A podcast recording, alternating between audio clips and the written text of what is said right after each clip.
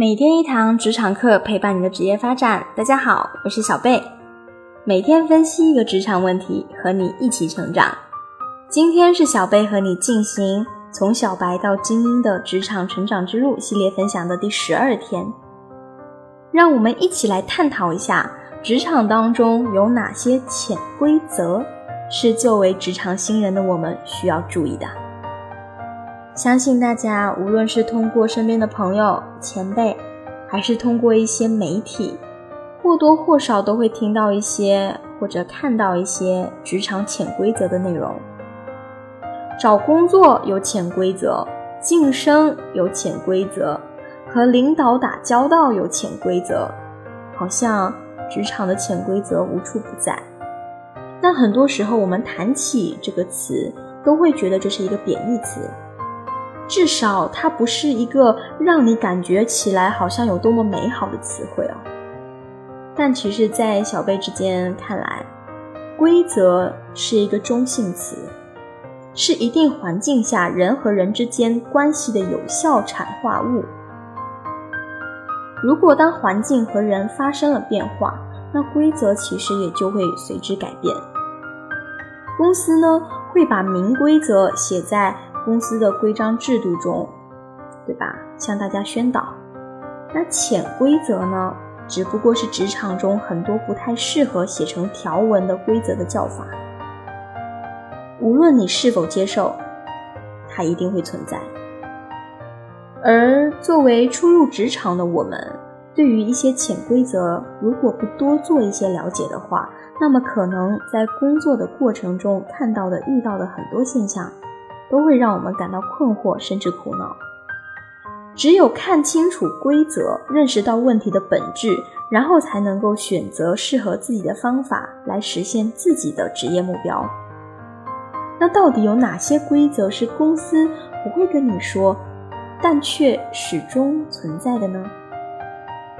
职场中最重要的一条潜规则是：职场从来都是不公平的。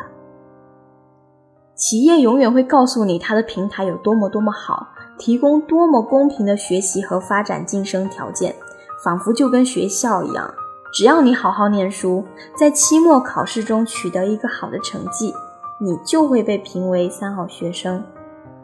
但实际上，职场远不是我们想象的那么单纯，你在这里面必须接触的事情，远不止做好我们的岗位职责内的工作内容这么简单。那人际关系处理、工作汇报和沟通、工作场合外的职场交流，随便一个事项拉出来就足够我们学习很长时间了。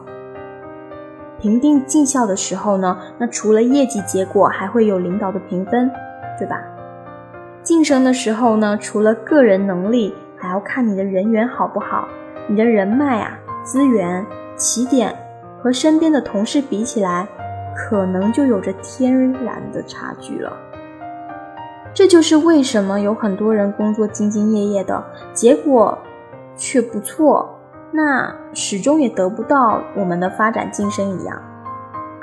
换句话说，我们所认为的职场公平，是基于我们认为的公平标准所衡量的，而领导或者公司呢，对于公平的评判标准和你其实是不一样的。所以呀，不要去指望公司是公平的，哪怕在招聘的时候说的再好，你都要知道，能够写在规章制度上对外对内传播的内容，一定不是全部。那你也没必要去要求公平。当我们遇到一些我们认为不公平的事情的时候，比如明明你的业绩比另一个人好。那结果岗位评级的时候，他的评级比你还高，或许你会本能的去想，这实在是太不公平了，凭什么业绩比我还差，那级别比我还高？但是成熟的职场人考虑的角度应该是，为什么我的业绩比他好，评级却没他高？原因在哪里？如何才能够超过他？等等。职场啊，本来就是不公平的。抛掉职场公平或者不公平的想法，专注于提高自身的职场竞争力，才是每一个职场人最应该关注的事情。第二个需要我们认识到的职场潜规则是，业务能力不是职场能力的全部。那就像我们上面提到的，为什么有些的有些人、有些同事业务能力很强，业绩很优秀，那得不到晋升？很大程度上是因为除了业务能力之外，可能他还有一些其他的短板，比如说。公司选储备干部的时候，未必最看重个人业务能力和业绩，而是要看你的领导力如何，你在团队中的人缘怎么样，是否可以团结和凝聚周围人，实现你们的共同目标，你的思考和学习能力怎么样，等这一方面的软实力。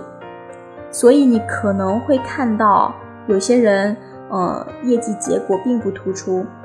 但他就成为了团队的领导者，晋升发展。有些人可能业务能力突出，却始终无法再往前进一步。作为职场新人，一定要认识到，业务能力只是个人能力的一部分。领导没有理由只根据业务能力来决定是否给你晋升发展的机会。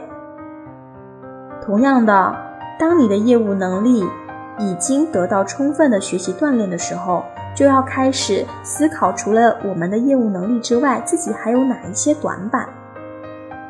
如何去改变、去提升？从另一个角度来说，职场其实也是最公平的。如果你不能意识到一个职场人的完整能力构成应该是怎样的，而只是单纯的认为自己业务能力强就是最牛逼的，那么可能你只适合做一线业务员的工作。以上两点就是今天小贝要和你分享的职场潜规则啦，和很多企业告诉你的信息不大一样吧？除了这两点，职场还有很多其他的规则和知识等着我们去学习、去探讨。欢迎你关注我的微信公众号“每天一堂职场课”，和小贝一起沟通交流。那明天呢？让我们继续探讨一个新的话题：职场人如何通过在工作外的时间进行一个学习、提升自我。让我们明天再见吧。